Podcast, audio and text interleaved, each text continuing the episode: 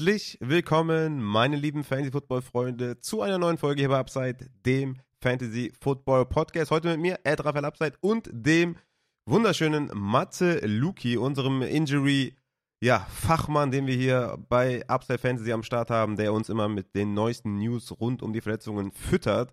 Ich freue mich äh, sehr, dass du da bist, lieber Matze. Und ich habe ja eben zu dir im, im, im Off gesagt, dass ich eine Überraschung für dich habe. Und zwar habe ich jetzt für dich die genaue Zeit, wann der NFL Kickoff 2023 stattfindet. Wir haben heute den 22.07.20.35 Uhr und in 46 Tagen, 3 Stunden, 24 Minuten und 54 Sekunden startet die NFL. Wie hyped bist du? Junge, erstmal, hallo, hallo, hallo.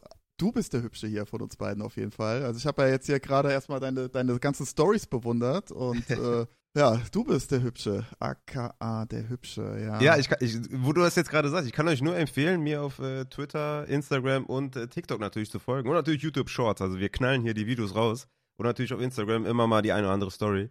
Deswegen kommt gerne dazu. Natürlich auch dem Matze natürlich folgen. Klar, äh, logisch. Sehr, sehr gerne. Ja, wir haben das ja eben besprochen. Ich glaube, ich muss auch auf Instagram wechseln. Äh, Twitter ist echt äh, down, ja. muss man wirklich sagen. Ne? Ja, ja. Äh, aber zu deiner Frage, wie hype bin ich? Ich muss wirklich sagen, Anfang der Woche war es noch relativ low. Aber jetzt, wo jetzt so die Trainingscamps starten, wo die Rookies dann äh, so einlaufen, und da kam jetzt auch so Ende der Woche jetzt ein bisschen Bewegung rein. Jetzt äh, ist es fängt wieder an zu kribbeln. Mhm. Ich habe da echt Bock drauf. Und ähm, ja, das hast du gesagt, 43 Tage, 46 Tage? Nee, 46 Tage, 3 Stunden, 23 Minuten ja. und 44 Sekunden, 43 Sekunden, und 42 Sekunden. ja, äh, ja, mega Bock, mega Bock. Ich ja. meine, und vor allem jetzt ist ja auch dann der August langsam am Start und dann beginnt ja die Draft-Season. Das ist ja auch meiner Meinung nach fast schon mit die schönste Zeit. Ne? Ja. Die ganzen Drafts und Safe. teilweise dann mit den Kumpels treffen und äh, schön essen und dann geht's los. Runde 1, 2, 3, boah. Ist am allergeilsten. Boah, es wird krachen. Es ja. wird krachen. Ja, so ein live Und diesmal bin ich ja auch in einer Liga mit dir dabei. Ja, habe ich auch gesehen. Warst du letztes Jahr noch nicht dabei? Doch, oder? Nee, nee, nee, nee. Ach so. Ganz neu. Ganz ist das die Money League, ne? Es ist die Money League, direkt reinschallern. Amtierender Titelverteidiger natürlich in der Money League, ist ja klar. Ja, ja, die Krone sehe ich. Habe ich schon gesehen bei dir. ja, geil. Freue ich mich auf jeden Fall. Ja, ich, ich bin auch auf jeden Fall mega hyped und klar, Draft Season, ich habe richtig Bock und ich habe ja auch schon die Summer League hinter mir, wo ich gedraftet habe. Das war auch richtig geil. Hat richtig viel Bock gemacht. Könnt ihr auch auf YouTube nochmal nachschauen oder auf Twitch im, im VOD. Ja, okay, aber darum soll es heute gar nicht gehen tatsächlich, sondern eher um, ja, genau, Training Camps sind im Gange. Ne? Also bei den meisten sind die Rookies vor allem schon im Gange, schon am Trainieren. Bei vielen Teams gibt es aber einen anderen Starttermin für Rookies und Vets, was das Training Camp angeht. Deswegen kommen noch so ein paar Vets, kommen jetzt die nächsten Tage noch dazu zu den Rookies und dann, ja, hat man so einen Überblick schon mal, wer ist dabei, wo, ne, wer muss ja, eine Auszeit hinnehmen oder etc. etc. Ähm, startet halt so langsam. Ne? Langsam geht's los, auch mit Kontakt und so weiter. Also ne, OTAs sind vorbei, Training Camps äh, starten. Und da wollen wir euch so einen kleinen Überblick äh, geben, wie es momentan aussieht bei den ganzen Spielern. Und womit wir starten wollen, sind so ein paar Begrifflichkeiten. Ne? Also viele haben mir geschrieben, auch auf Insta, ich habe ja einen Aufruf gestartet, ja ey, ne, frag mich doch mal oder frag den Matze quasi indirekt, ähm, was euch gerade interessiert. Und da kam halt viel zu den POP-Spielern, ne? zu Brees Hall, zu J.K. Dobbins, Kendra Miller und so weiter. Und da müssen wir vielleicht mal klären, was das alles überhaupt bedeutet. Und starten vielleicht mal mit dem ersten, und das ist die Non-Football Injury List, wo ja zum Beispiel ein Marquis Goodwin drauf ist. Was bedeutet diese Non-Football Injury List, Matze? Genau, also das ist im Endeffekt die Non-Football Injury List. Das heißt, alle Verletzungen, Erkrankungen, die nicht während der NFL passiert sind, also die nichts mit der NFL zu tun haben. Ähm, also sprich, ich bin im Urlaub, bin in der Dusche ausgerutscht, habe mich verletzt, dann landest du auf der NFI-Liste. Und das ist im Endeffekt dasselbe wie die POP-Liste, wo wir jetzt auch gleich nochmal drauf äh, kommen. Und äh, das hat im Endeffekt ähm, ja so ein bisschen was Vertragliches im Endeffekt dann zu tun, wo da der Unterschied ist zur POP-Liste. Äh, so irgendwie so viel wie ich weiß, ist halt, wenn du auf dieser NFI, NFI-Liste bist, kommen die Teams so ein bisschen leichter dann aus diesem Vertrag raus, wenn dann irgendwie das sich länger hinziehen sollte. Wie jetzt zum Beispiel, keine Ahnung, eine Krebserkrankung wie jetzt bei Mechi oder sowas. Hm. Ähm, genau, aber ansonsten von, von was jetzt äh, die ganzen Regularien angeht, so jetzt bezogen auf die Regular Season, ist das eigentlich genau dasselbe wie die POP-Liste. Okay. Genau. Also äh, vielleicht, was man noch dazu sagen muss, also sprich auch College-Verletzungen sind keine NFL-Verletzungen. Ne? Also jetzt ein Country Miller zum Beispiel, also alle Rookies, die jetzt ähm, Verletzungen mitbringen aus der College-Saison, die landen erstmal auf dieser NFI-Liste. Okay, ist quasi so eine Manuel Neuer-Liste, ja, der sich im Skiurlaub verletzt Ja, hat. genau. und Genau. Dann okay, sehr, sehr gut. Dann kommen wir zu der Physically Unable to Perform List. Und zwar, ja, erstmal die Frage, was, was heißt das? Also ich meine, ich habe letztes Jahr auch eine Folge gemacht zu, zu Injuries und habe das dann, oh, vor zwei Jahren, weiß gar nicht mehr genau, wann das war. Mein Gott, die Zeit vergeht. Und da habe ich auch so ein bisschen erklärt, dass es natürlich eine Off-Season-POP-Liste gibt und eine In-Season-POP-List. Kannst ja gerne mal ausführen, äh, wo die Un- Unterschiede sind und was das jetzt quasi bedeutet, wenn ein Spieler jetzt gerade auf dieser POP-Liste ist. Genau, also in der ähm, Preseason ist es die Active POP-Liste. Das heißt, äh, Spieler zählen aktiv zu diesem, was sind es gerade, 90-Mann-Roster, Ja, viele. glaube ich, ne? Viele. viele. genau. Und äh, das sind im Endeffekt alle Spieler, die aktuell verletzt sind aufgrund einer ja, äh, NFL-Verletzung, die während des Spiels oder Trainings passiert sind. Und ähm, wie gesagt, diese Spieler zählen aktiv zum Ro- Roster. Und ähm, falls diese Spieler dann ähm, ja, während der Preseason sich nicht erholen und äh, nicht fit werden, kommen die auf die Reserved POP-Liste, die dann automatisch startet, wenn das erste Regular Season Spiel ansteht. Und ähm, ja, diese Spieler zählen dann auch nicht zur IR-Liste, wo wir dann auch gleich nochmal zukommen. Und das ist dann nochmal getrennt voneinander. Also sprich, ähm, die Teams ja, ermöglichen sich halt noch mehr Spieler sozusagen in die Saison mitzunehmen. Natürlich, äh, das kennt natürlich jeder, wenn dann irgendein Spieler aktiviert wird von, von der IR-Liste oder POP-Liste, dann wird automatisch irgendein anderer gecuttet, um halt einfach den äh, 53er Rosterplatz dann wieder frei zu machen für denjenigen, der dann von dieser Liste dann kommt. Genau. Und ja, das ist halt ganz wichtig, dass dieser Spieler in der Preseason auf diese Active POP-Liste zumindest einmal gepackt wird, weil ähm, sofern man in der, in der Preseason nicht drauf ist, hat man nicht das Recht dazu, auf die Reserve POP-Liste zu kommen. Dann Mhm. also angenommen, äh, ich verletze mich jetzt ähm, während der Saison, habe ich nur noch die Möglichkeit, auf die IA-Liste zu kommen.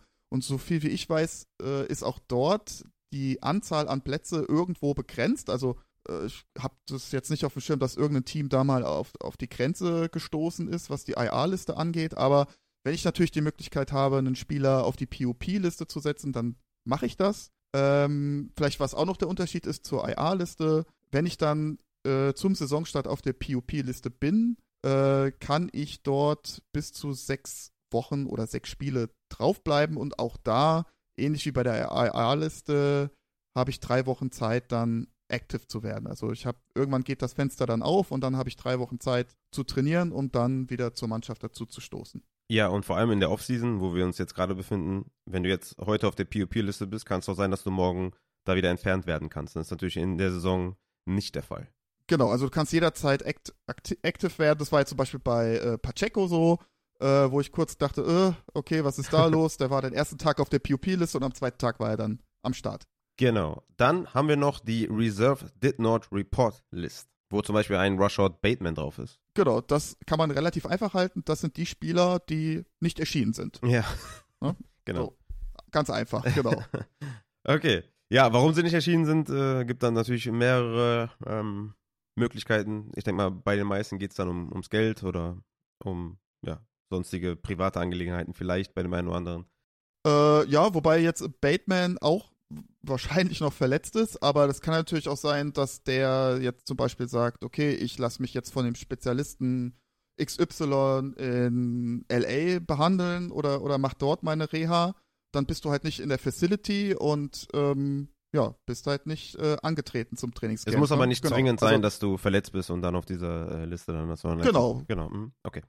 Ja, sehr, sehr gut. Dann haben wir die Begrifflichkeiten geklärt und ich würde sagen, dann kommen wir zur ersten Positionsgruppe und das sind natürlich wie immer die Quarterbacks. Und wir starten, wie glaube ich auch in den letzten Folgen, immer mit diesem 49ers äh, Quarterback Room. Lance und Purdy. Gibt es da Updates Ja, also äh, für alle 49ers-Fans oder, oder, oder Fans von den beiden Spielern äh, eigentlich nur gute Sachen bisher. Mhm. Also Trey Lance ist äh, fit nach seiner äh, Knöchelfraktur und hat auch in der Offseason zusammen mit äh, Patrick Mahomes trainiert. Und ähm, ja, wie gesagt, da gibt es eigentlich nur Positives. Ähm, die beiden werden, also Purdy und Lance, werden wohl zum Trainingscamp auch ganz normal erscheinen und dann ja, um den QB1-Platz äh, sich streiten. Und äh, was wohl, was ich jetzt auch noch gelesen habe, was bei Lance ein Problem war, war ein frakturierter Finger, sodass er äh, in der letzten Saison, wo er jetzt noch äh, gespielt hat, nicht so gut den Football greifen konnte. Das vielleicht nochmal so als kleine Randnotiz, das habe ich noch, äh, noch mit aufgeschnappt. Ansonsten bei Brock Purdy ähm, läuft alles bisher, so Gott will, nach Plan. Äh, er hatte dann in den OTAs anstatt äh, mit einem Football mit einem Handtuch geworfen, um einfach diese Bewegungsabläufe wieder richtig hinzubekommen, äh, dass alle, ja, das Ganze lief auch ohne ähm, ja, irgendwelche Reibungen ab, also keine Entzündungszeichen oder ähnliches. Äh, hat dann auch in der Offseason mit diversen Trainern in Jacksonville trainiert. Ähm, und da bin ich jetzt sehr gespannt, inwieweit er jetzt auch wieder voll werfen kann. Also äh, wir hatten ja, äh, als wir den letzten Off-Season Injury Report gemacht haben, hatte ich ja gesagt, naja, also von der Timeline her, es wird eng, aber jetzt grundsätzlich zum August hin könnte er theoretisch, wenn alles gut läuft, wieder voll werfen. Da bin ich wirklich mal gespannt, was da jetzt so in den nächsten ein, zwei Wochen kommt, ähm, ob wir da Videos sehen, wie weit kann er werfen, hat er schon die richtige Power drin. Das bezweifle ich noch so ein bisschen, aber ich sag mal, was körperlich, was das Läuferische angeht, äh, Spielverständnis, das konnte er halt alles die ganze Offseason mitmachen, die OTAs mitmachen. Ja, ist halt wirklich die Frage, wie viel Power ist da im Ellenbogen drin. Und das werden wir aber jetzt die nächsten ein, zwei Wochen dann bestimmt sehen. Okay, das werden wir uns auf jeden Fall weiterhin genau anschauen, wie das da verläuft. Und das ist ja wirklich ein sehr, sehr spannendes Battle zwischen den beiden. Wovon natürlich auch viele Fantasy-Production abhängt. Ne? Also Lance, Start oder Purdy macht natürlich einen gehörigen Unterschied, was Rushing Carries für Debo angeht, was Targets angeht insgesamt, was die Pace angeht. Also das ist wirklich sehr, sehr spannend. Aber wir kommen zum nächsten Spieler und das ist Kyler Murray, der gerüchteweise Woche 1 ready sein soll, was natürlich äh, Humbug ist. Aber gut, mach du mal. Ja, also ähm, er selbst hat gesagt, äh, Woche 1 ist das Ziel. Ja, gut, das ja. ist grundsätzlich wahrscheinlich bei jedem Spieler das Ziel. Ne? Macht das Sinn? Wahrscheinlich nicht. Es sind, oder es wären zur Woche 1 circa acht Monate nach Operation. Ähm, ja, äh, die Zuhörer, Zuhörerinnen kennen das wahrscheinlich aus dem letzten Jahr. Alles, was mit Kreuzbandriss zu tun hat, vor neun Monaten, bringt halt immer ein gewisses Verletzungsrisiko mit, was äh, Muskelverletzungen angeht, etc. Und dann gerade bei so einem, ähm, ja, man muss ja doch wirklich sagen, Running Quarterback wie Kyler Murray, da ist der Spielstil natürlich dann nicht gerade förderlich äh, für so eine Verletzung. Von daher, also ich kann es mir beim besten Willen nicht vorstellen, dass er da vor Woche 4, 5 ähm, jetzt hier äh, bei unserer letzten Folge gemeinsam hatte ich ihm ja pauschal mal sechs Spiele nochmal on top gegeben. Das wäre dann Mitte äh, Oktober ungefähr. Also ich rechne ungefähr mit Woche 4 bis 5. Also das ist, denke ich, die Timeline. Ich kann mir auch nicht vorstellen, dass man dann als Kyler Murray sagt, ah nee, das Team ist schlecht und ich habe keinen Bock zu spielen. Äh, am Ende des Tages will er sich auch, denke ich, irgendwo präsentieren, auch gerade mit Hinblick, wenn vielleicht dann die Cardinals sagen, nee, wir draften nächstes Jahr einen neuen Quarterback, äh, cutten dich, wie auch immer, traden dich, wollen da ein bisschen Geld sparen. Also äh, Kyler Murray muss ja auch zeigen, was er noch drauf hat, was er noch im Kasten hat. Also ich denke nicht, dass er da irgendwie dann in der jetzt kommenden Saison absichtlich äh, Spiele verpassen wird. Also ja, er daher, nicht, aber vielleicht, denk, vielleicht vom Ownership her, dass sie sagen, okay, wir. Das kann natürlich sein, ja. ja. Das ist wieder natürlich dann ein anderes Paar Schuh, aber was realistisch ist, ist, denke ich, Woche 4, 5, also Oktober, Anfang Oktober, Ende September, ja, eher Anfang Oktober, denke ich, das ist eine gute Timeline für Kyler Murray. Und wenn man sich das mal anguckt, dann auch bezüglich anderer Quarterbacks, die ja ein ACL hatten. Es ist schon auffällig, dass die, dass die äh, Rushing Attempts da schon ein bisschen runtergegangen sind. Also gerade, äh, gut, ich sag jetzt mal, Carson Wentz das ist jetzt nicht derselbe Spielertyp wie ein Kyler Murray, aber jetzt hier ein Robert Griffin III zum Beispiel, äh, da gingen äh,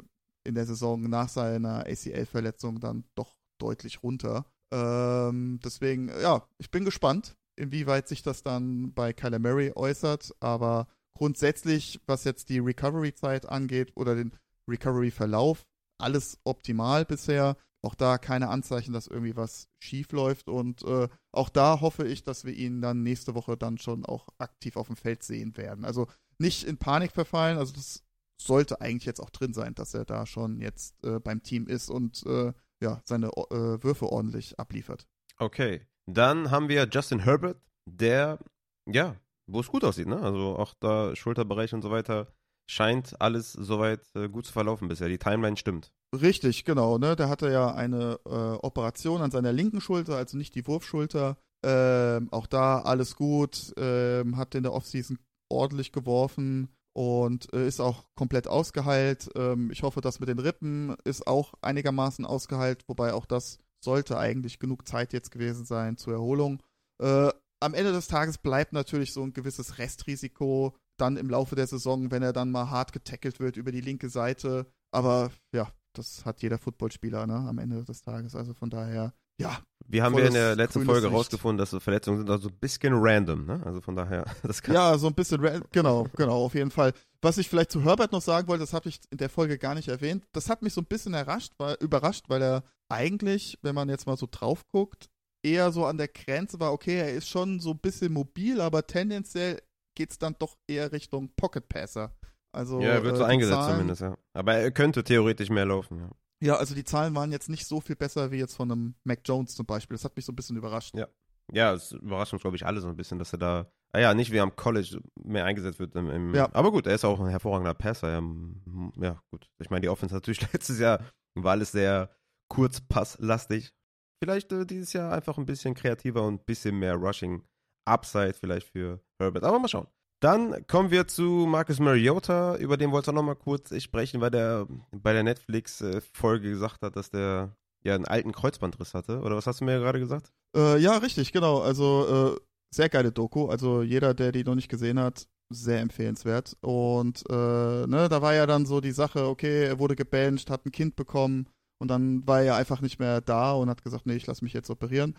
Und er hatte dann in der Doku halt gesagt, was er genau hatte. Und er hatte einen Korbhenkelriss im Meniskus. Also so mit der schlimmste Meniskusriss, den man eigentlich haben kann. Äh, also so wie er es gesagt hat, er hat gesagt, okay, es ist, der Meniskus ist nach links und nach rechts aufgeklafft gewesen und das ist eigentlich der klassische Korbhenkel-Meniskusriss. Äh, und hat jetzt die Zeit genutzt und ist jetzt wohl wieder auf dem Damm und ist ja jetzt äh, Backup von Jalen Hurts. Ja, genau. Okay, dann habe ich hier noch mir kurz Jimmy G notiert, der ja nicht zum Training Camp erschienen ist, wie wir es ja schon vermutet hatten.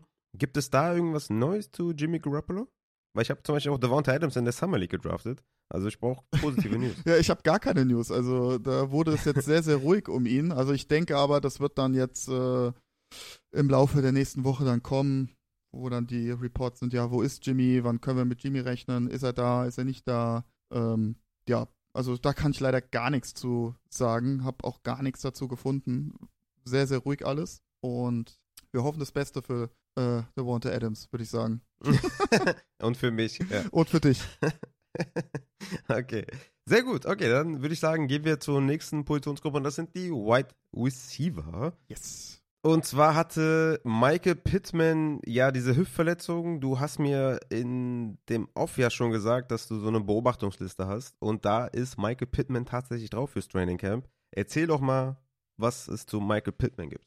Ja, also das äh, ging schon in der letzten Saison los, dass er immer mal wieder auf einem Injury Report war mit Hüftproblemen. Ähm, wobei er auch jetzt nie irgendwie deswegen groß irgendwie äh, Spielzeit verloren hat oder so. Aber äh, es war auf jeden Fall eine Verletzung, die ihn schon so ein bisschen belastet hat und jetzt äh, aufgrund derselben Problematik äh, konnte er bei den OTAs nicht mitmachen oder wollte er nicht mitmachen oder man hat halt gesagt, nee, lassen wir lieber. Und da, letzte Saison bin ich immer davon ausgegangen, okay, das ist wahrscheinlich irgendwas Muskuläres, Hüftbeuger, Leiste vielleicht auch, wie auch immer.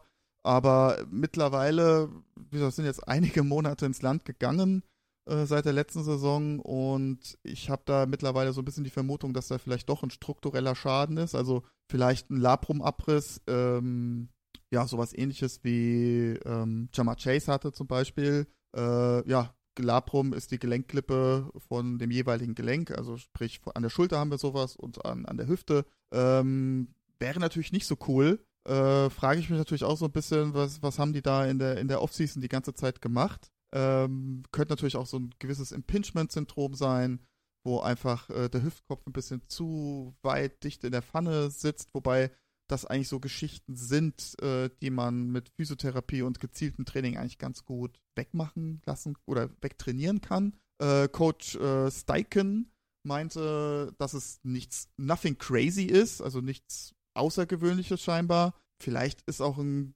freier Gelenkkörper in dem Gelenk, der da so ein bisschen äh, Mucken macht. Ähm, ja, insgesamt nicht so eine coole Geschichte, meiner Meinung nach, weil wenn es jetzt wirklich das irgendwas Funktionelles gewesen wäre, hätte man das, glaube ich, in der Offseason gut bearbeiten können. Und ähm, deswegen habe ich da so ein bisschen Bauchweh und deswegen habe ich ihn auf diese Liste gepackt, wo man wirklich in den nächsten Wochen genauer hingucken muss, äh, inwieweit Pittman da voll trainieren kann. Mhm. Ja, also für mich ja eh schon so ein Spieler, den ich nicht so gerne drafte, einfach wegen dem Upside in der Offense und mit dem ähm, Rushing Quarterback, aber nicht gegen Pittman, geiler Right Receiver, aber natürlich die Hüfte kommt jetzt noch so ein bisschen dazu, also das müssen wir auf jeden Fall beobachten und ich bin mal gespannt, wie die nächsten Tage und Wochen dann verlaufen da im Training Camp.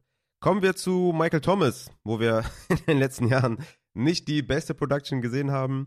Aber der hatte jetzt äh, eigentlich gute Neuigkeiten jetzt insgesamt in der ganzen Offseason, ne? Richtig, genau. Aber das hatten wir letztes Jahr eigentlich auch, ne? Ja, stimmt. Ja, stimmt. äh, also er hatte Anfang Mai äh, kam die Schrauben, Platten, wie auch immer, also das Metall aus seinem C-Fuß äh, raus. Hat äh, ja dementsprechend natürlich die OTAs äh, verpasst, logischerweise, wobei das allen wahrscheinlich auch klar war.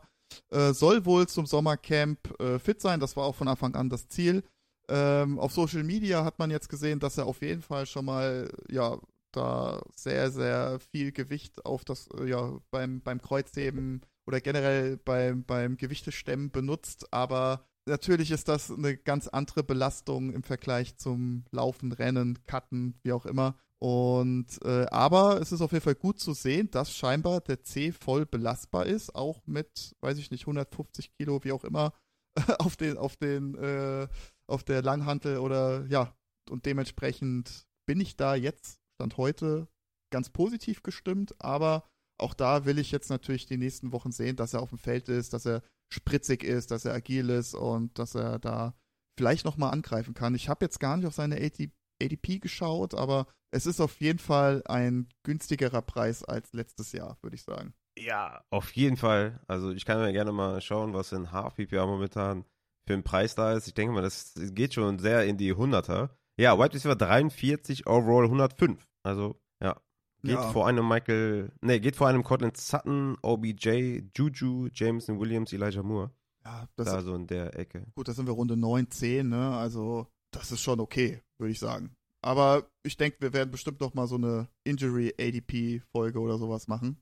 Da können wir ja noch mal näher ja. drauf eingehen. Aber an sich. Ich bin für alles zu haben. Stand heute, würde ich sagen, also gibt es da auch grünes Licht von meiner Seite. Müssen wir halt, wie gesagt, mal gucken, wie es jetzt die nächsten Wochen so wird. Dann kommen wir zu Rashad Bateman, über den müssen wir natürlich auch nochmal kurz reden. Auch wenn er jetzt nicht auf irgendeiner PUP-Liste gelandet ist, aber natürlich injury-wise Bateman auch immer ein Thema. Ja, er ist ja auf der äh, äh, Dingsbums-Liste, ne? Wie heißt der? Auf der Reserve Did Not Report Liste. Yes, Sir, genau. Did Not Report Liste, genau. War ja gar nicht da, der Kollege. Ähm, ja, wir wollten ja darüber schon eigentlich viel früher reden. Ich hatte es auch auf Twitter so ein bisschen, äh, ja, meinen Standpunkt da so ein bisschen erläutert. Also, es ging schon mal los. Er war bei den OTAs. Das, was man da gesehen hat, das war jetzt an Intensität, ich nenne es jetzt mal sehr gering. Ähm, jetzt wissen wir auch warum die, äh, die OP-Stelle, also nach seiner äh, Liz Frank Injury oder Liz Frank OP, äh, war sehr gereizt. Äh, und man hat sich dann dazu entschlossen, ja, eine Kortisonspritze zu benutzen, um diese Stelle ein wenig zu beruhigen. Und ähm, ja, gerade auf Social Media wurde das so ein bisschen verkauft wie, naja, das ist so eine Maßnahme, die macht man, um die Heilung so ein bisschen zu beschleunigen, ne? Als wäre das halt so gang und gäbe, als würde man das immer so machen. Aber in der Regel macht man das nicht so. Und das ist so eine Kortisonspritze ist eigentlich so der letzte Ausweg, wenn diese Stelle sich halt überhaupt nicht beruhigt. Ne? Und äh, mhm. was halt jetzt auch noch ein springender Punkt bei der Sache ist, dass er diese Kortisonspritze nach seiner Metallentfernung bekommen hat. Und es ist relativ häufig so, gerade im Fuß, am Knöchel, wenn natürlich so ein Metall da ist, Schraubenplatten, da ist wenig Platz und Das ist logisch, dass das dann irgendwo reibt, dass das an Sehnen reibt, dass es an Muskeln reibt. Aber ähm, dass nach dieser Op oder nach dieser Metallentfernung dann ja da noch so eine Reizung drin ist und ähm, Bateman nicht nicht 100% laufen, rennen konnte, äh, das macht mir dann doch arg Sorgen. Und da muss man wirklich sagen, dass der Heilungsprozess alles andere als, als äh, gut und, und, positiv verlaufen ist. Äh, wenn man jetzt diese Cortison, gut, eine Cortisonspritze mit Metall drin, das macht jetzt gar keinen Sinn. Aber wäre das irgendwie zu einem früheren Zeitpunkt und hätte gesagt, okay, hier misst das Metall, das irgendwie, das funktioniert nicht, okay. Aber jetzt so nach dieser ganzen Geschichte macht mir das Bauchschmerzen und macht mir dann doch auch ein bisschen Sorgen. Was auch noch hinzukommt, ähm, Lamar Jackson hatte in der, ja, nach den OTAs, also in dieser freien Zeit, sich mit OBJ und Flowers getroffen, um da so ein bisschen das Timing und die Chemie so ein bisschen aufzubauen. Äh, da war Bateman auch nicht dabei. Äh, ja, wie du schon eben sagtest, er ist auch jetzt nicht zum, äh, zum Trainingscamp erschienen. Äh, der GM Da Costa, Da Costa meinte, dass er äh, ja schon bald da sein wird. Aber ja, wenn er da ist, müssen wir halt dann auch mal gucken, in welcher Form. Ne? Also wenn er dann auch ja. nur an der Seitenlinie sich bewegt. Äh, ja, also ich bin da sehr, sehr low, muss ich ehrlich sagen. Leider bei Batman, Batman, nicht bei Batman. ähm, hm. Bei Bateman. Ähm, ich bin eigentlich ein großer Fan von ihm gewesen, habe hab ihn auch in sehr vielen Ligen gehabt. Mittlerweile habe ihn jetzt abgegeben, weil ich nicht glaube, dass er zumindest die erste Hälfte der Saison da produktiv sein wird. Das kann ich mir nicht vorstellen, ehrlich gesagt. Jetzt so, wie das Ganze verlaufen ist und äh, wir haben jetzt nur noch, ja gut, es sind jetzt noch anderthalb Monate plus minus, aber ich habe da kein gutes Gefühl, ehrlich gesagt. Mittlerweile. Ja, im, im ganzen, im ganzen Off-Season-Prozess ist bei mir immer weiter gedroppt. Ja. Und äh, ja, Zay Flowers wird immer interessanter als Sleeper, ne? Weil ich meine, OBJ ist jetzt auch nicht der beständigste Wide Receiver. Bateman immer wieder äh, Verletzungsprobleme. Also Zay Flowers ist echt ein sneaky Sleeper mittlerweile. Also von daher draftet den mal, wo ihr könnt. Dann kommen wir zu den nächsten, ja, ACL-Wide Receivers. Die hast du ja alle äh, zusammengeschrieben mit Tim Patrick, Wanda Robinson und äh, Sterling Shepard. Genau. Also, äh, wie, wie, du schon sagtest, ne, alles äh, Spieler, die von ACL kommen. Da können wir auch noch ähm, Guyton mit dazu packen von den Chargers. Ähm, jetzt abgesehen von äh, Robinson waren das auch alles relativ frühe ACL-Verletzungen. Ja gut, äh, Sterling Shepard war auch ein bisschen später, aber jetzt gerade bei äh, Patrick und Guyton, da stehen die Zeichen ganz klar auf Woche 1. Also die hatten jetzt mehr oder weniger auch ein komplettes Jahr äh, Rehab-Zeit. Bei Randall Robinson und äh, Sterling Shepard, die, die Giants Wide Receiver, sieht es bisher auch ganz gut aus. Ähm, da muss man natürlich mal gucken, gerade bei Randall Robinson, der hatte die OP am 14.12., der wird wahrscheinlich jetzt noch ein bisschen brauchen. Sterling Shepard jetzt äh, davor auch mit, seiner mit seinem Achillessehnenriss und jetzt ACL-Verletzung äh, ist natürlich jetzt auch schon über 30, glaube ich, oder, oder ist 30. Äh, können wir wahrscheinlich jetzt auch keine Wunder erwarten. Äh, also bei den Giants Wide Receivers würde ich sagen, okay, gib denen nochmal so ein, das erste Drittel der Saison. Aber bei den anderen beid, beiden würde ich sagen, äh, die könnten auf jeden Fall jetzt auch dann schon zum, zum Trainingscamp äh, ich ja. habe natürlich dann auch noch mir so ein paar Stats rausgesucht, wobei das würde jetzt halt den, den Rahmen zu dieser Folge jetzt ein bisschen sprengen, aber da werden wir auch nochmal eine Folge so machen. Ähm, was sind denn so vielleicht so Kriterien, worauf man mal dann als äh, Fantasy-Owner äh, schauen könnte? Ja, worauf muss ich achten bei einem Spieler? Welche äh, Eigenschaften sind da vielleicht wichtig? Was war in der Vergangenheit so äh, positiv oder was hat für einen positiven Outcome gesorgt für einen Wide Receiver nach ACL-Verletzungen? Also da habe ich eine ganze Menge rausgesucht und ähm, aber wie gesagt, das werden wir dann nochmal in einer anderen Folge besprechen. Auf jeden Fall, äh, bevor die Regular Season losgeht. Okay, dann kommen wir zu den Chicago Wide Receivers und zwar Daniel Mooney und Chase Claypool. Da gibt es auch die eine oder andere News.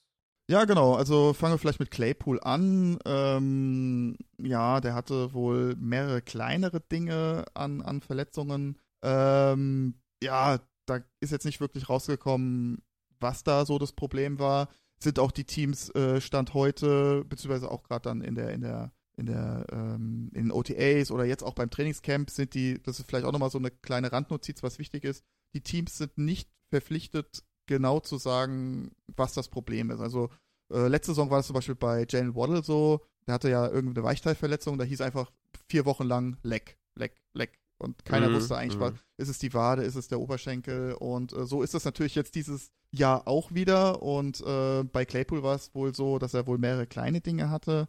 Wobei ja dann äh, beim Recherchieren auch das eine oder andere Gerücht hochkam, dass auch so ein bisschen die Arbeitsmoral ist, dass da so ein bisschen so dieses Dievenhafte rauskam und er deswegen wohl auch teilweise nicht mittrainiert hat. Aber das ist jetzt alles reine Spekulation. Ich erwarte aber auch da bei Claypool, dass der jetzt nächste Woche da zum Trainingscamp am Start ist und da äh, abreißt. Ne? Er hatte letzte Saison äh, Knieprobleme. Vielleicht lag es jetzt auch noch so ein bisschen daran, dass er eine relativ lange Zeit ausgefallen. Aber jetzt, ich habe da jetzt leider keine konkreten News dazu. Äh, bei Daniel Mooney, da war ich so ein bisschen enttäuscht, dass äh, der gar nicht bei den OTAs dabei war, wobei das wohl auch so mit dem Team abgesprochen war. Wobei äh, Coach Eberfluss ja ähm, Anfang des Jahres gesagt hat, er hofft, dass oder er vermutet, dass Mooney zu den OTAs am Start ist. Das war dann, dann leider nicht der Fall. Ähm, ja, soll aber wirklich dann jetzt zum Trainingscamp ready to roll sein, hat er wohl auch selbst gesagt. Äh, ich habe ein Foto von ihm gesehen. Der Kerl ist richtig in Shape. Also der hat wirklich so eine kleine äh, Body Transformation gemacht. Also der hat schon, ich hatte ihn wirklich so ein bisschen als so ein bisschen schmächtiger, agilen äh, Typen in Erinnerung, aber der hat schon ein paar Muckis draufgepackt. Also könnt ihr ja mal nachschauen im Internet, äh, ob ihr da dazu was findet. Ähm, ja, aber ansonsten Verlauf von der Reha war soweit gut. Äh, er muss halt jetzt wirklich da die 100% bekommen, den Speed bekommen, äh, das Cutten, ähm, da langsam trainieren. Also ich hoffe, ich sag mal so, so ein leicht, so die ersten zwei, drei Wochen würde ich sagen, okay, slow start, aber dann hoffe ich einfach, dass Mooney dann ein bisschen Gas geben kann.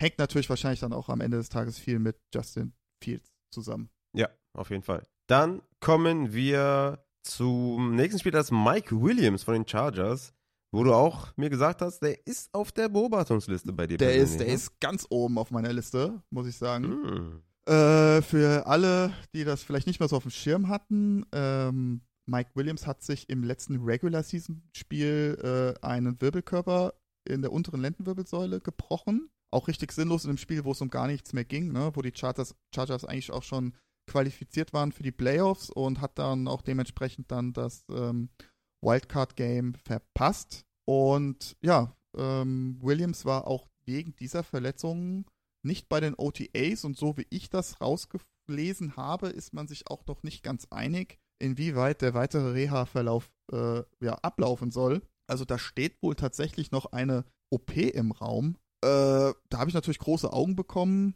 Äh, vielleicht sind da Chargers-Fans ein bisschen mehr drin, aber so was ich jetzt rauslesen konnte, ist man sich noch nicht ganz grün, inwieweit das da äh, weitergeht mit Mike Williams. Ähm, ja, nächste Woche sind wir schlauer wahrscheinlich, ob er dann Hm. am Start ist oder nicht. Aber auch da müssen wir wirklich ganz genau drauf schauen, wie es da so die nächsten Wochen weitergeht mit ihm. Wir werden es beobachten auf jeden Fall. Und kommen zum nächsten Spieler. Das ist Allen Robinson von den Pittsburgh Steelers, wo auch, wo du mir gerade gesagt hast, äh, positive Zeichen. Ja, also das hat mich sehr überrascht äh, bei der Recherche. Da war ich ja sehr low, sehr negativ, gerade dann äh, auch äh, vielleicht auch noch mal, um alle abzuholen, hat, äh, Allen Robinson hatte eine Stressfraktur in der Fußwurzel, beim, im Fußwurzelknochen. Äh, sehr, sehr blöde Geschichte, kann sich sehr hinziehen. Ist jetzt nicht so schlimm wie eine Liz Frank Injury, aber auch schon äh, ja nicht so cool, sag ich jetzt einfach mal. Aber äh, laut The Athletic sah er im Frühling schon sehr, sehr gut aus. Wir wissen alle, im Frühling und in, der, in den OTAs äh, sehen alle immer super aus. Aber was mich an dieser Nachricht halt so positiv gestimmt hat, dass er halt wieder auf dem Feld war und auch wohl scheinbar wirklich einigermaßen spritzig aussah. Also sehr, sehr cool. Ähm, ich würde ihm wünschen, dass er da vielleicht nochmal so ja, einen zweiten Frühling erlebt bei den Steelers. Ähm, ist natürlich alles sehr spekulativ, aber bisher, also was jetzt den Heilungsverlauf angeht, eher positive Zeichen, was das angeht. Okay, dann kommen wir zum ehemaligen Pittsburgh Steelers Wide Receiver Juju Smith Schuster, der ja immer noch mit der Knieverletzung rumläuft und da auch hier äh, Beobachtungsliste von Matze. Richtig, genau. Der hatte sich ja beim Super Bowl damals noch mit den Chiefs äh, ja am Knie verletzt und auch wegen dieser Verletzung keine OTAs möglich gewesen. Äh, ja, es kam leider nicht raus, was für eine Verletzung es war. ich denke, wenn es jetzt ein Kreuzbandriss gewesen wäre, hätten wir das mitbekommen. Ich gehe davon einfach mal aus von einem, von einem etwas heftigeren Meniskusriss. Äh, hab leider auch keine Info, ob er jetzt äh, ja, operiert wurde oder nicht. Aber auch da, das, da müssen wir auch mit einem mit Auge drauf schauen, wie weit sich das dann im Trainingscamp verhält. Okay. Kommen wir zu Chris Olave, der sich in den OTAs eine Achillessehnenentzündung zugezogen hat. Müssen wir das äh, ernster beobachten oder sagst du, das, das wird schon? Mm, ja, so aus meinen Erfahrungswerten ist es schon so eine Verletzung, die gerade bei Profisportlern sich sehr lange hinziehen kann, also auch wirklich dann bis tief in die Saison rein. Äh, die News kam jetzt am 15. Juni. Ich weiß jetzt nicht, wie lange er das schon hatte. Äh, das kann natürlich jetzt auch ähm, reine Vorsichtsmaßnahme gewesen sein.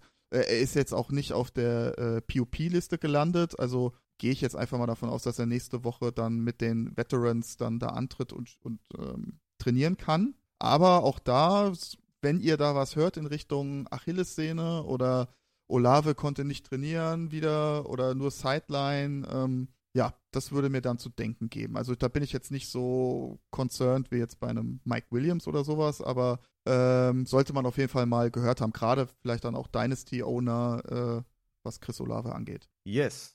Dann kommen wir zu den Houston Wide Receiver und zwar Nico Collins und John Matchy. Ja, beide mit verschiedenen Verletzungen, aber kannst du ja gerne mal drauf eingehen, was die beiden oder wie es da momentan aussieht. Ja, bei Matchy leider äh, die OTAs nicht ganz so gut, hat sich direkt mal eine Hamstring-Verletzung zugezogen. Das war, könnte man jetzt fast schon sagen, irgendwo klar. Ne? Also äh, zu der Leukämie-Erkrankung kam natürlich dann ja auch äh, in seiner Rookie-Season, äh, äh in seiner Rookie-Season sag ich schon, äh, in seiner letzten College-Season dann der Kreuzbandriss hinzu. Also äh, Mecci war und wird nicht bei 100% sein. Ähm, ja, natürlich sehr ärgerlich, dass er da direkt dann viel von den OTAs verpasst hat. Ähm, was da jetzt diese Sleeper-Qualitäten von Mecci angeht, bin ich auch sehr low, sehr zurückhaltend, muss ich sagen. Also ich glaube, bei Magic geht es jetzt in erster Linie darum, sich an dieses Tempo zu gewöhnen, an diese Belastung zu gewöhnen und einfach äh, ein, ja, wie soll ich sagen, NFL-ready Profi äh, wird. Mhm. Und ähm, ja, ich glaube auch da, ich, das erste Viertel, das erste Drittel der Saison bin ich da sehr, sehr zurückhaltend. Ich glaube, für mich ist es so dieser klassische Spieler, den ich auch dann vielleicht dann mal vom Waiver irgendwann hole. Ähm, aber da sehen die Zeichen jetzt erstmal nicht ganz so gut aus, was aber irgendwo, glaube ich, wenn man das realistisch sich angeschaut hat, irgendwo zu erwarten war. Mhm. Äh, hingegen bei Collins sah es sehr, sehr gut aus. Äh, da hatte ich ja bei der letzten Offseason-Folge äh, gesagt, dass ich da wenig Informationen hatte bezüglich seiner Fußverletzung, die ihn ja auch schon in der letzten Saison so ein bisschen geplagt hatte. Aber auch da äh, kann ich so ein bisschen Entwarnung geben. Collins war während den OTAs dabei und auch äh, in dem Offseason-Programm wohl mit Stroud viel trainiert und äh, ja, Sie sind natürlich alle irgendwo Anspielstation Nummer 1 in, äh, in der Offseason, aber wohl bei Collins sah das wohl schon sehr, sehr gut aus, auch gerade was seine Agilität angeht. Also von daher, Nico Collins, ne, du hattest ihn ja auch als, als äh, ja. Sleeper, ne? Sleeper. Und gerade jetzt gemessen an seiner ADP, die ist ja auch irgendwo im Bodenlosen, äh, finde ich das auch einen sehr, sehr geilen Pick eigentlich. Ähm, mal gucken, ob das vielleicht dann im Laufe des Trainingscamps dann so ein bisschen nach oben wandert, aber an sich bin ich auch äh, im Boot, was Nico Collins angeht. Ja, es ist für mich so ein Must-Pick in der zehnten Runde. Der geht ja teilweise ADP auch zwölft oder was. Also, ist, also muss den Puller triggern bei Nico Collins. Hat ja auch äh, gerüchteweise die beste Connection zu CJ Stroud. Wir wissen natürlich alle, was das bedeutet. Genau. Oder was das bedeuten kann, nämlich komplett ins Gegenteil. Aber nee, wir, wir, wir halten daran fest. Äh, wir, wir sind überzeugt. Nico Collins, let's fucking go. Und damit haben wir die Wide Receiver auch abgeschlossen und können zu den Running Backs kommen. Und da äh, haben wir natürlich, ja, die, die wirkliche volle Superstar-Palette und starten mit äh, Javonte Williams. Ja, wie sieht's da aus eigentlich bei Javonte? Der hat ja quasi, also was mich überrascht hat, dass Javonte nicht auf der PUP-Liste ist, aber Brees Hall auf der PUP-Liste. Wobei das eigentlich umgekehrt hätte sein müssen, oder? Von der Timeline her. Ja, genau, auf jeden Fall. Wobei man ja sagen kann, ne, also das kann sich ja jeden Tag noch ändern. Ähm, Javonte war jetzt, glaube ich, auch noch gar nicht, also ich weiß gar nicht, ob die Broncos schon angefangen haben. Ob die schon Start hatten. Ne? Also, ja, ich, also, also wie gesagt, nächste Woche sind wir da deutlich, deutlich schlauer, wenn dann am 25. glaube ich spätestens oder 26. fangen alle an. Ähm, da scheppert es dann wahrscheinlich äh, mit Nachrichten und News, aber ähm, Javonte hat äh, mit Schiene trainiert und äh, die Bewegungsabläufe sahen schon sehr, sehr gut aus. Also er kann das Knie voll belasten und äh, das äh, jetzt, wenn man das mal seine die Schwere der Verletzung berücksichtigt, ne, ACL, LCL, also das Außenband, Meniskus kaputt, ähm, das ist schon sehr beachtlich ähm, und sehr, sehr positiv auf jeden Fall.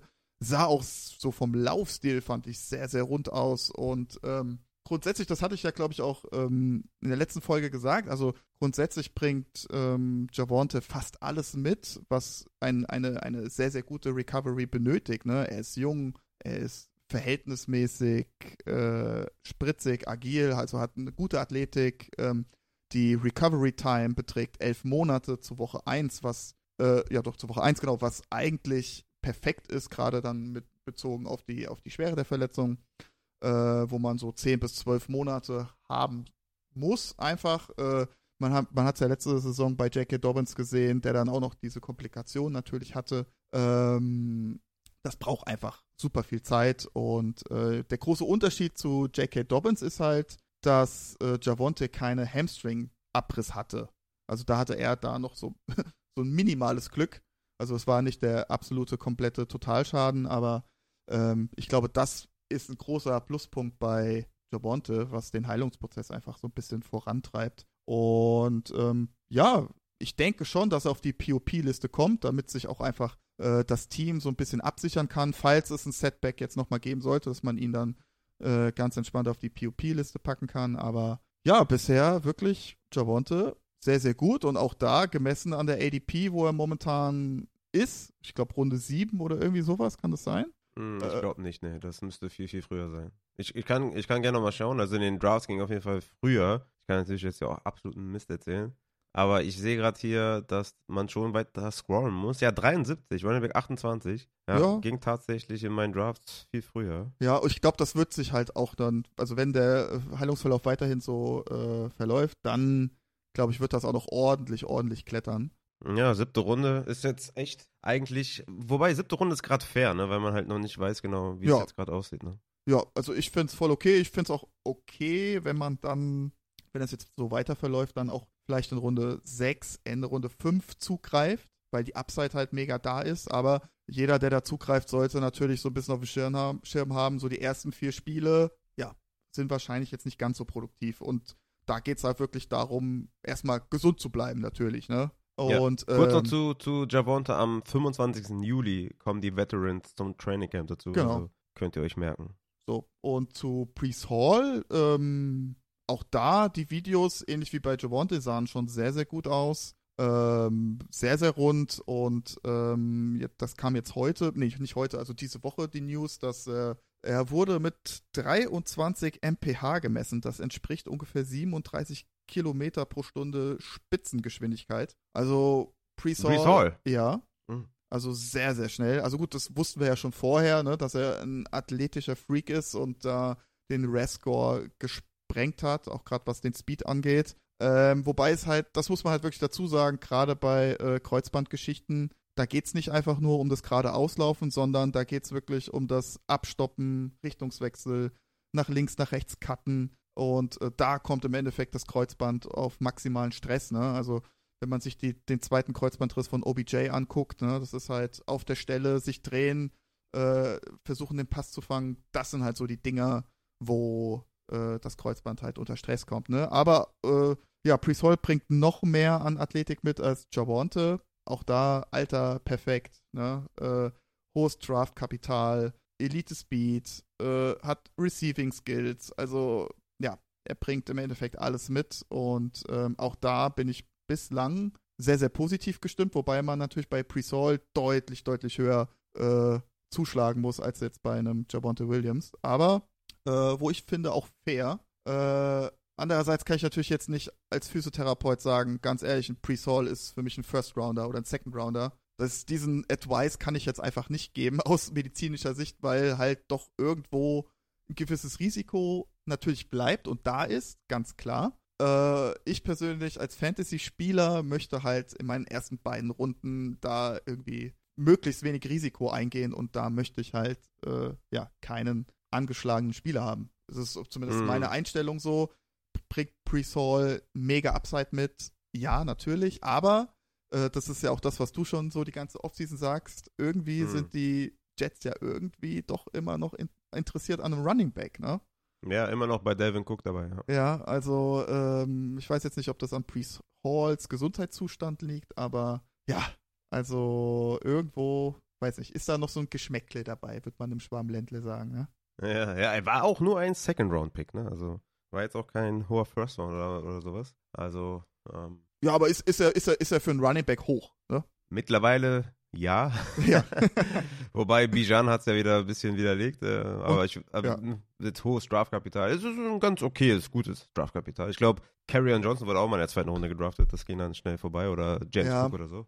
Also es ist nicht so hoch jetzt. Ja, also aber, was, was ich mit hohem äh, Draftkapital sagen wollte, ist im Endeffekt, ähm, dass ja in der Regel Spieler, die hoch gedraftet werden, deutlich, deutlich athletischer sind als äh, manche undrafted Free Agents jetzt zum Beispiel. Ne? Mm, da gibt es natürlich okay. auch nochmal den einen oder anderen athletischen Freak, ne? ganz klar, der aber vielleicht dann auf einem schlechten College gespielt hat, mit einer schlechten Competition. Aber ähm, grundsätzlich, je höher der athletische äh, Score ist von dem Spieler, desto höher ist im Endeffekt äh, ja, sein, sein Draft-Kapital. ja, ja, nee, alles gut. Ja, genau. Ähm, ich würde sagen, damit können wir zum nächsten Spieler kommen. Ja. Das ist äh, Jordan Taylor von den Colts, der mit dem Sprunggelenk immer noch so ein bisschen Probleme hat. Oder mhm. gibt es da erste positive Anzeichen? Ja, hatte, muss man sagen. Also laut eigener Aussage ist der Knöchel vollkommen ausgeheilt. Hatte keine OTAs, wobei das auch mehr ja, Schonungsmaßnahmen wahrscheinlich waren. Und äh, er mhm. da individuell trainiert hat. Ähm, aber auch da grünes Licht und da rechne ich eigentlich auch mit.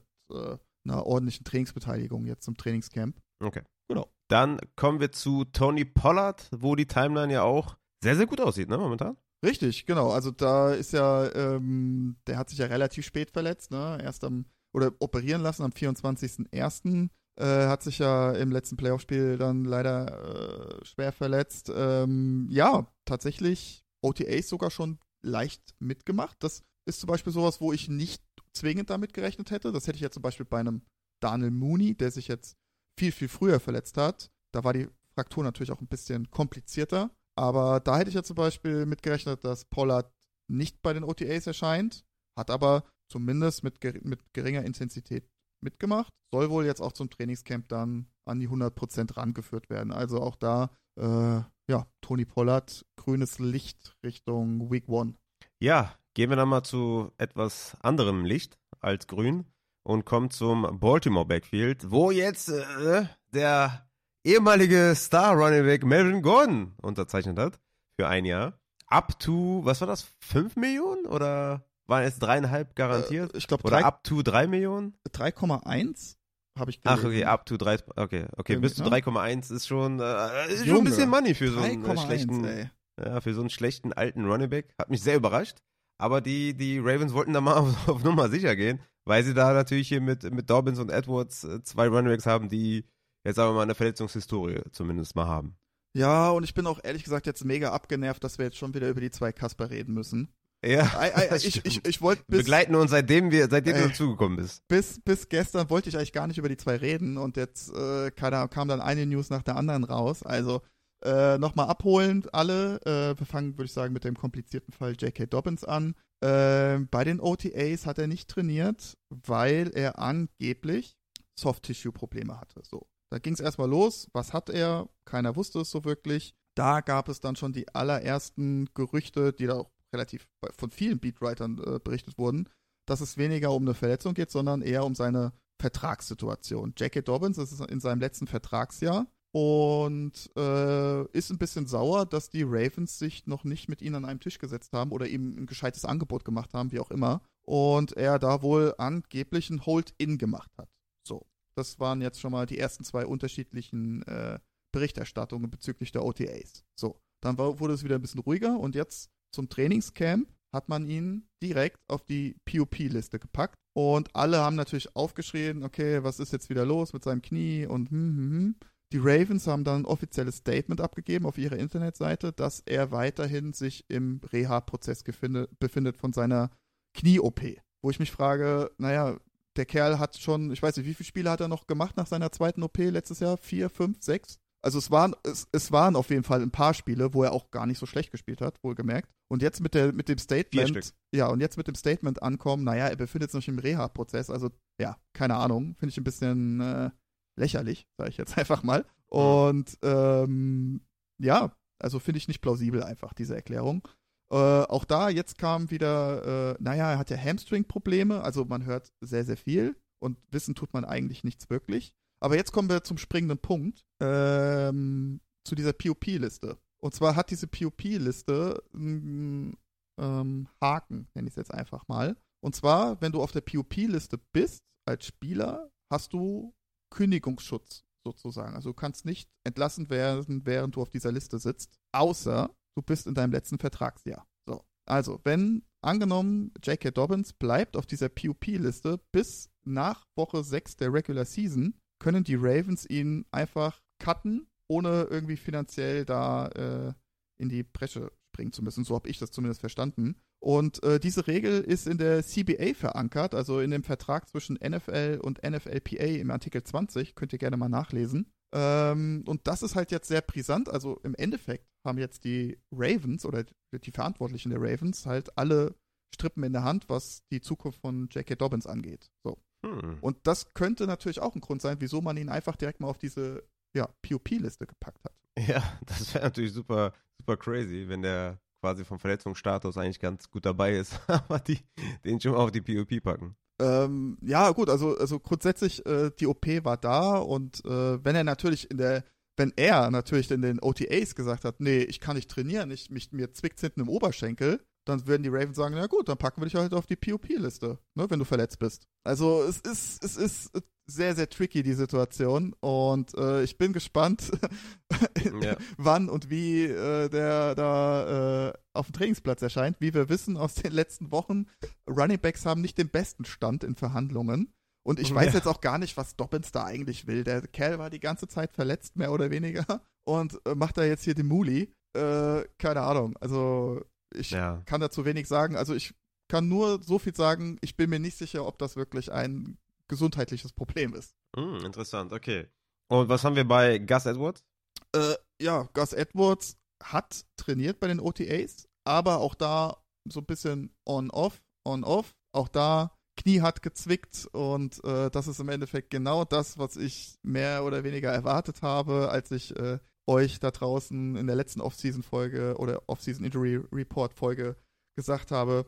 Diese Knorpel-OP, das ist schon ein Ding. Also man sagt das so einfach so, naja, ich habe mich am Knorpel am Knie operieren lassen. Aber ja, wie man jetzt schon gemerkt hat in den OTAs, das Knie ist scheinbar nicht ganz hundertprozentig belastbar. Und so eine Football-Saison ist relativ lange und ich könnte mir vorstellen, aufgrund dieser Situation und natürlich dann on top die Dobbins-Situation, hat man dann äh, versucht, sich mit einem äh, Veteran Running Back irgendwo abzusichern.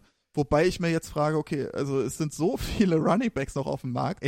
Warum muss das jetzt Melvin Gordon sein? Also ich glaube, wenn jetzt wirklich Dobbins gesundheitlich irgendwie da Week One oder generell die Saison in Gefahr gewesen wäre, ich glaube, man hätte auf einen Sieg zurückgreifen können. Man hätte einen Lenny von Nett holen können. Also da gab es noch so viele Optionen, die wahrscheinlich ein bisschen besser gewesen wären jetzt als Melvin Gordon. Aber ähm, deswegen glaube ich jetzt nicht, dass das mit Dobbins irgendwie eine ernste gesundheitliche Geschichte ist. Okay, wir werden es weiter beobachten. Kommen wir zu Rushout Penny, dem neuen Eagles Running Back, der ja auch von Verletzungen geplagt ist. Wie sieht es momentan bei ihm aus?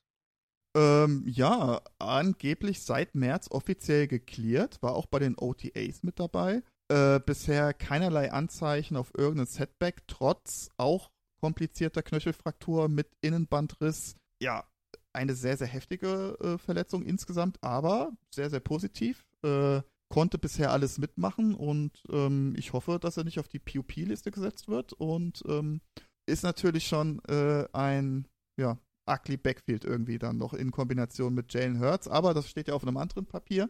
Äh, an sich für äh, Penny bisher positive Zeichen, aber das gab es bei Penny ja schon öfter und ähm, ich hoffe, er kann einfach mal länger auf dem Feld stehen. Vielleicht mit weniger Snaps, aber dafür dann effektiv. Aber ja, das steht natürlich dann in den Sternen. Okay, kommen wir zum nächsten Running Back und das ist Isaiah Pacheco von den Chiefs, der ja bei, auf der PUP gestartet ist und jetzt wieder runtergekommen ist, hast du gesagt? Richtig, genau, ne? War am ersten Tag auf der PUP-Liste, äh, wurde dann direkt runtergenommen. Äh, da hatte, haben sogar die Coaches gesagt, ja, wir wissen nicht, hm, wann er wieder dabei ist, wann er wieder voll trainieren kann. Und ja, wie gesagt, am zweiten Tag war er dann am Start. Er trainiert natürlich jetzt aktuell äh, ohne Körperkontakt, das muss man ganz klar dazu sagen. Ähm, ich weiß gar nicht, ob ich schon erwähnt habe, hatte, was er hatte. Also nach dem Super Bowl hat er eine Hand-OP und Labrum-OP an der Schulter gehabt. Also äh, die Schulter-OP war im Endeffekt genau dasselbe wie jetzt bei, ähm, na, jetzt fällt mir gerade nicht ein. Herbert. Äh, Justin Herbert, genau, danke.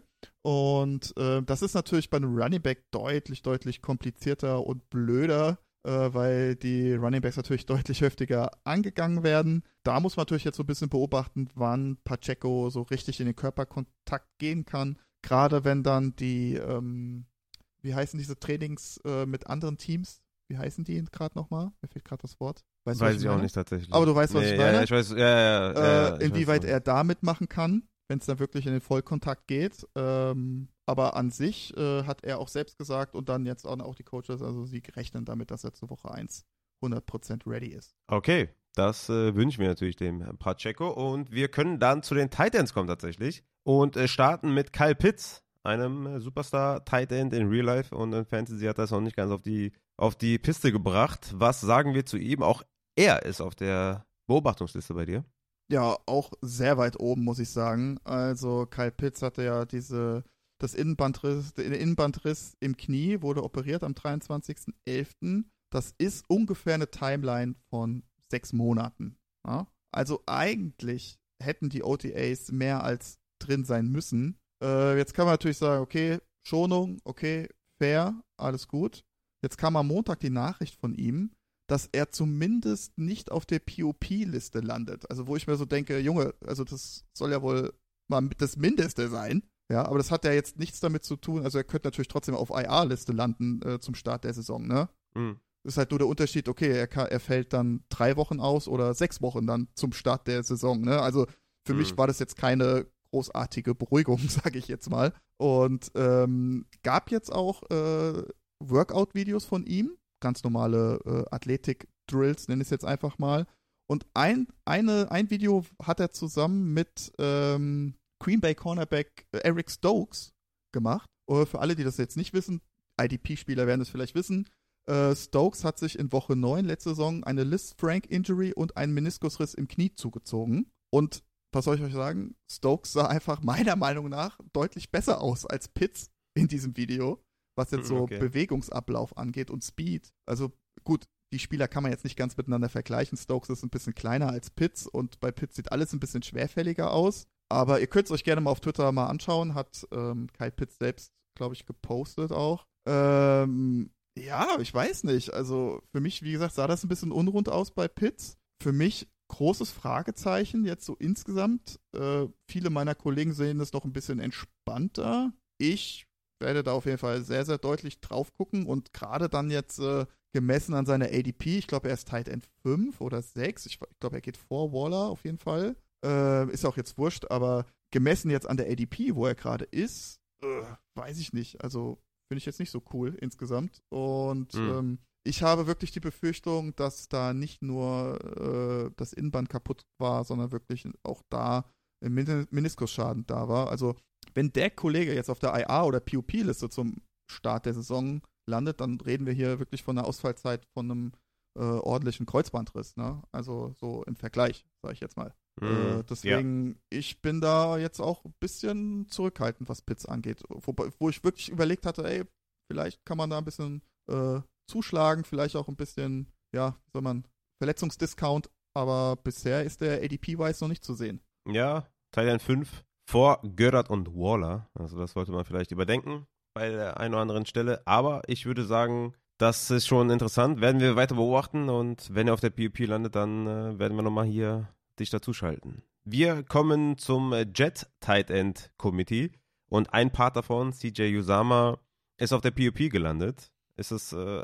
ernsthafter oder nicht? Ähm, ja, da gab es auch ein Video zu. Ähm, Ozuma hat sich bei einer, bei einem, bei einer Passübung mit ähm, Rogers leider verletzt, hat sich da komisch das Knie verdreht und musste auch tatsächlich von zwei Trainern so mehr oder weniger runtergeschleppt werden vom Feld. Äh, erst hieß es, ist nicht so schlimm, wohl könnte sogar so Soft-Tissue-Probleme sein, aber er ist auf der PUP-Liste jetzt gelandet und ähm, Stand heute wohl noch nicht äh, einsatzfähig. Ist natürlich jetzt noch lange Zeit. Ähm, will ich jetzt nicht den Teufel an die Wand malen, aber sollte man so ein bisschen im Hinterkopf äh, behalten. Äh, Tyler Conklin ist ja noch am Start bei den Jets. Und ähm, Zach Coons. Oh, stimmt. Zach Coons, stimmt, habe ich ganz vergessen. Ja, also mal gucken, was, wie sich das so entwickelt. Aber ja, nur damit ihr es da draußen mal gehört habt. Äh, Usoma erstmal out.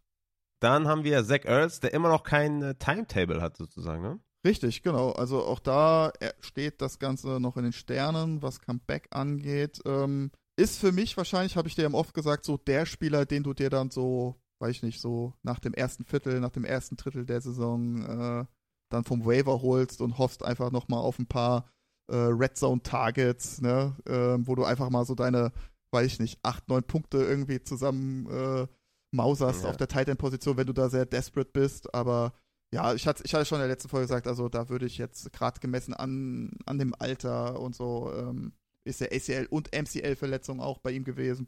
Vermute, Meniskus wird wahrscheinlich auch ein bisschen was abbekommen haben. Äh, ja, also da sehr, sehr low, was die Erwartungen angeht. Ja, Trey McBride nicht umsonst ein Sleeper Tight End, wobei natürlich nach den Top 10 alle Sleeper Tight Ends sind. Ja, Aber wir, McBride halten wir die Fahne hoch. Dann äh, kommen wir noch äh, zu, ja, der erste Preis wird hier verliehen heute. Äh, der erste, ja, Out for Season Preis geht an Armani Rogers. Wer kennt ihn nicht? ja, genau. Klär uns auf, wer ja. ist das? Also ja. ich weiß es natürlich, aber. ja, ich musste erstmal, ich musste als erstes mal gucken, wo spielt der Kerl eigentlich mittlerweile. Ja, ja. Ne? Gut. So. Ja. Äh, er spielt bei den Commanders. So. Ist auch nicht zu verwechseln mit Amari Rogers, ne? Also wird richtig, richtig, richtig, stimmt. Und äh, ja, hat sich einen Achillessehnenriss zugezogen. Äh, ja, und ist der erste Spieler, wo die Saison gelaufen ist, tatsächlich. Das ähm, tut uns natürlich mega leid bei allem äh, Witz hier, aber ja. Ähm, ja, ist natürlich sehr, sehr, sehr, sehr schade, schade für ihn. Genau. Also, äh, ne, wie du schon sagtest, hier Logan Thomas, Sleeper Tight End. Ja, über den redet auch äh, gerade keiner, ne? Niemand. Aber ist definitiv Sleeper Tight End, Logan Thomas natürlich. Auch ja. wenn ich glaube, dass Armani Rogers jetzt auch keine Gefahr gewesen wäre für ihn, aber ist uns beiden so aufgefallen, über Logan Thomas redet auch keiner, wobei der letztes Jahr das, also das Jahr auch beendet hat als äh, Tight End 1 der Commanders. Mit jetzt Eric Bienemy und so weiter. Also schon eine gewisse Upside da, ne? Und weiß nicht, Woche 16 hatte er 12 Punkte, Woche 17 15 Punkte, also Logan Thomas. Ja, äh, ja keine Ahnung. Muss ich muss den irgendwo in der offiziellen äh, Non-Injury-Folge nochmal erwähnen, den Logan Thomas, damit ich natürlich auch später sagen kann, ich habe es euch doch gesagt. Ja, weil man da auch fairerweise sagen muss, ne, er kam ja auch von einem ACL zurück, ne? Ja. Also von daher äh, hat man ja dann auch zum Ende der Saison gesehen, wurde es ja dann ein bisschen besser. Also warum nicht? Logan Thomas, why not? Ja, der war extrem inkonstant zwar, aber der hatte schon auch seine Spiele über 10 Fantasy-Punkte mit ordentlichen Targets. Aber ja, okay, haben wir das auch abgehakt und äh, ich würde sagen, wir kommen noch so zu ein paar Rookies, äh, sozusagen Rookie Injury Watch äh, hier zum, also was in den OTAs passiert ist und so weiter und so fort. Und die meisten Rookie Rookies sind ja auch schon in den Training Camps gestartet. Wie gesagt, die Vets kommen bei den meisten Teams erst später nach. Und ich würde sagen, wir starten dann mit Hendon Hooker, ähm, den du hier aufgeschrieben hast von genau. den Lions, der auch in der Timeline ganz gut dabei ist, ne?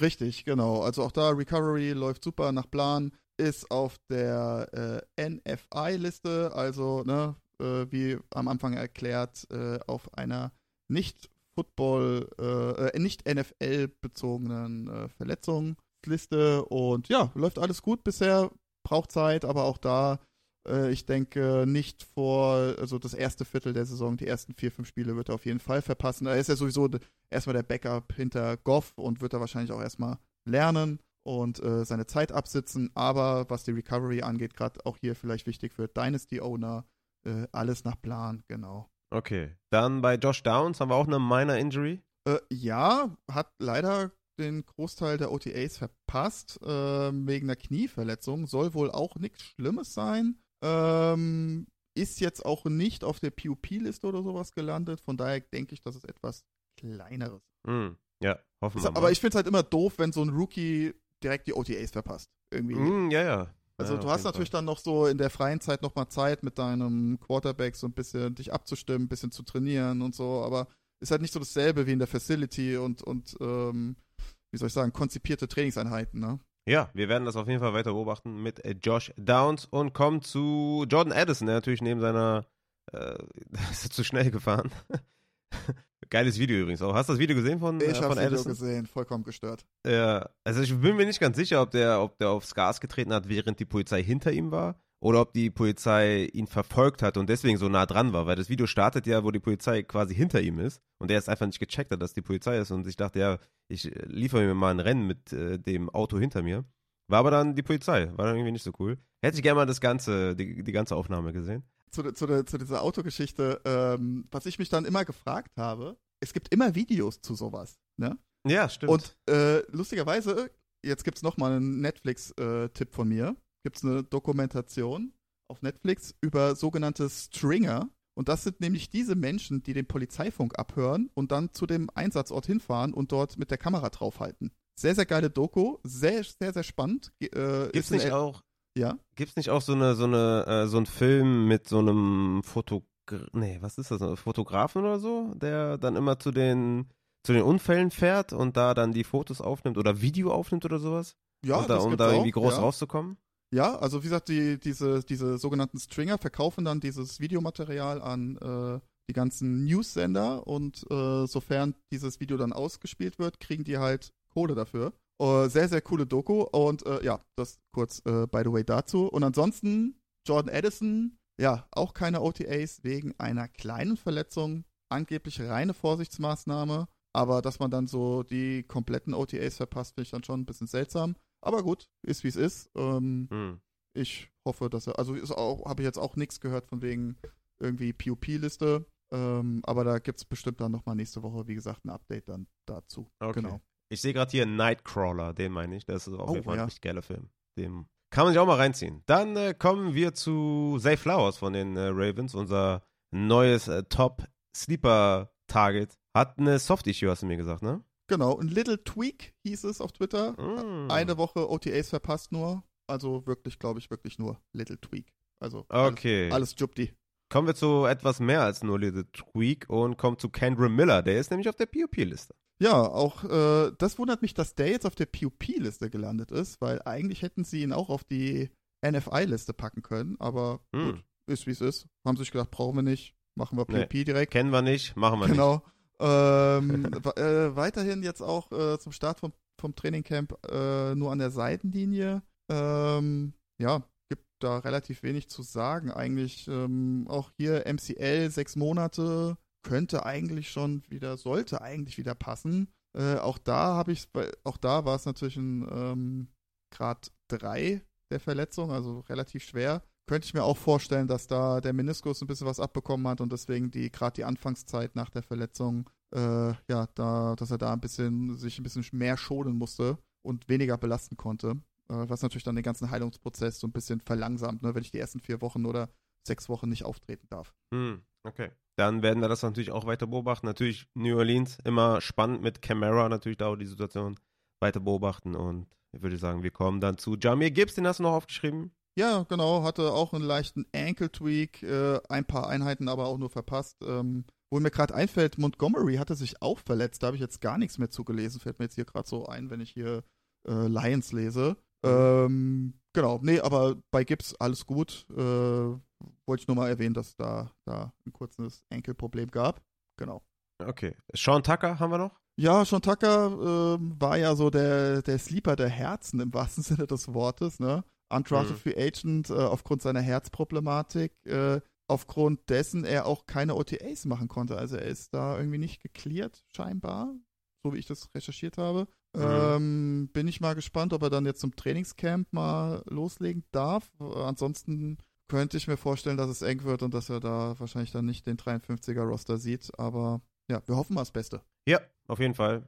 Und schauen dann mal, ja, ob da was geht vielleicht im Backfield. Und wir kommen zum letzten. Mit dem wunderschönen Namen Schoonmaker. Der hat eine Fußverletzung. Wie sieht's da aus? Ja, Schoonmaker ähm, hat eine Plantarfaszienproblematik, also so ähnlich so wie bei Olave, Achillessehne, dann äh, weiter fortlaufend äh, runter zum Fuß. Äh, auch so eine Sache, die sich sehr, sehr lang hinziehen kann, äh, ist natürlich jetzt auch sehr blöd für einen Rookie, dann die ganzen OTAs wegen so einer Geschichte zu verpassen. Ähm, kann sich auch ein bisschen ziehen. Da sollte man vielleicht, gerade wenn man da vielleicht so ein bisschen als Dynasty-Owner so ein bisschen drauf spekuliert, ähm, ist sowieso ganz arges, gar, ganz, ganz wilder Tight End Room, finde ich da. Äh, ja.